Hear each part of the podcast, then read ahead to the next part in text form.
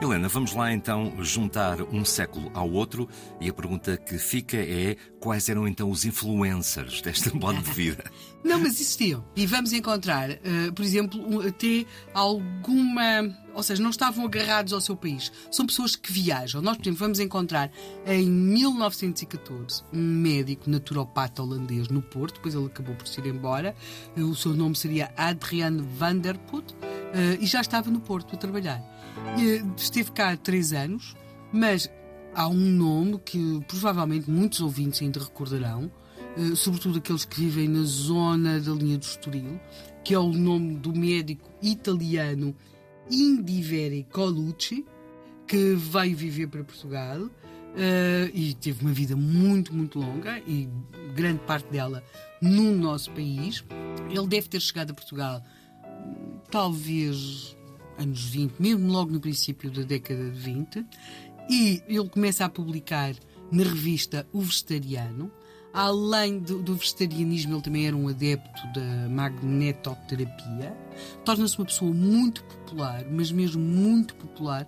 Eh, ele vai publicar alguns livros, por exemplo, o título, eu tenho aqui o título de dois: Higiene e Terapia Alimentares e Profilaxia das Doenças de Origem Artrítica temos também a cura da sífilis e, portanto, ele responde a preocupações das pessoas. A sífilis era a época uma doença que as pessoas receavam, portanto, ele vai explicar que existe uma cura. E temos também a tal higiene e terapia alimentar e profilaxia das doenças de origem artrítica, que não é preciso explicar muito para saber, também hoje aqui no século XXI, a preocupação que temos com as doenças artríticas e, e, e o sofrimento que elas causam. Portanto, ele vai se tornar um médico uh, muito apreciado, muito procurado.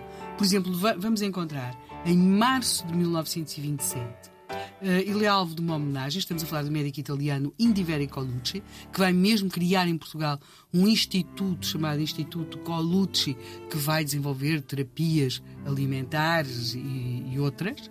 E, e ele, por exemplo, tem um banquete chamado Banquete Naturista, que teve lugar em março de 1927 no Grande Hotel de Inglaterra.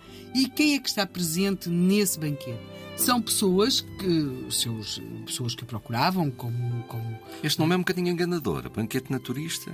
Pois não, não, não. Este estava... Não é nada disso. Nada disso, não. estava. Eu já sabia, eu já sabia.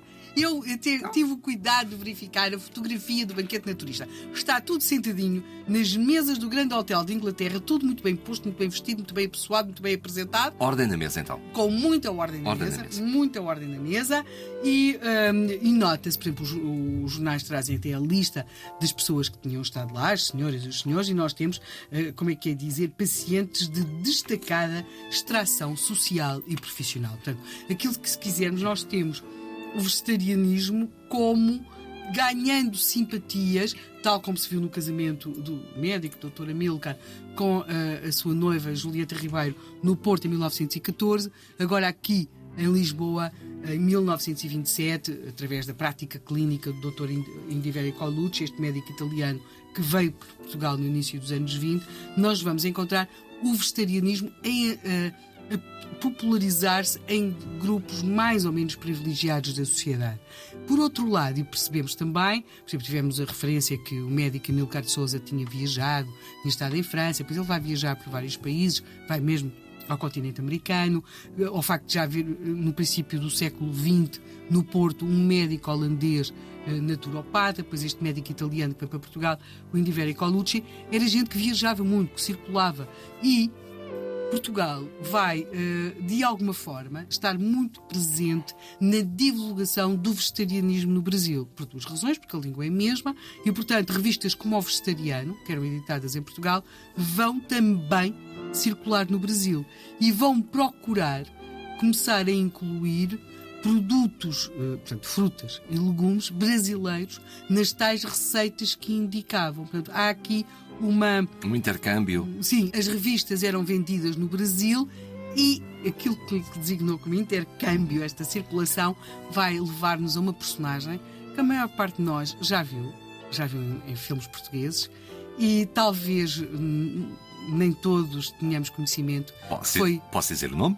Pode. Carmen Miranda? Sim, já sei, já viu aqueles tocados extraordinários da Carmen Miranda pois. e realmente seria um belo cartaz, um belo cartaz para o regime vegetariano. Mas não, nós estamos a falar de alguém que tem um nome muito mais difícil de pronunciar, para o português, como é óbvio, que é Eliezer Kamensky, e presumo que não estou a pronunciar bem, que é uma pessoa que nós vimos em alguns filmes portugueses, uh, reconhecemos, se eu disser Pai Tirano, Pátio das Cantigas, bem, é para aí que vamos amanhã. Eu não andava assim tão longe.